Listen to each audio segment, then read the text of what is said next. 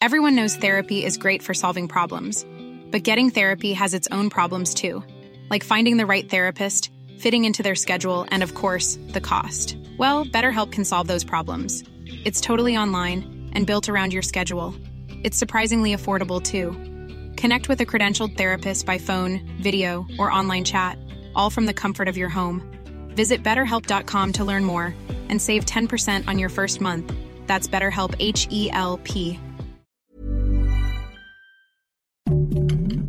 Heraldo Podcast, un lugar para tus oídos. Noticias del Heraldo de México.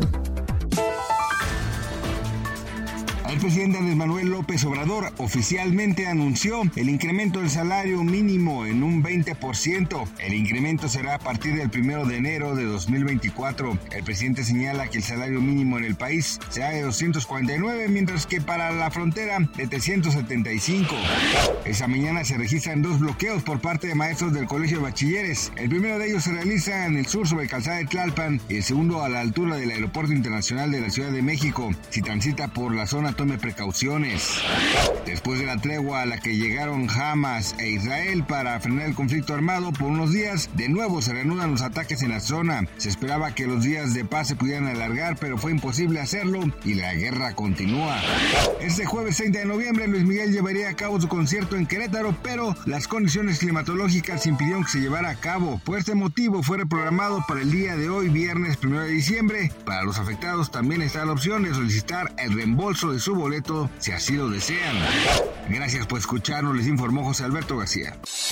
Noticias del Heraldo de México.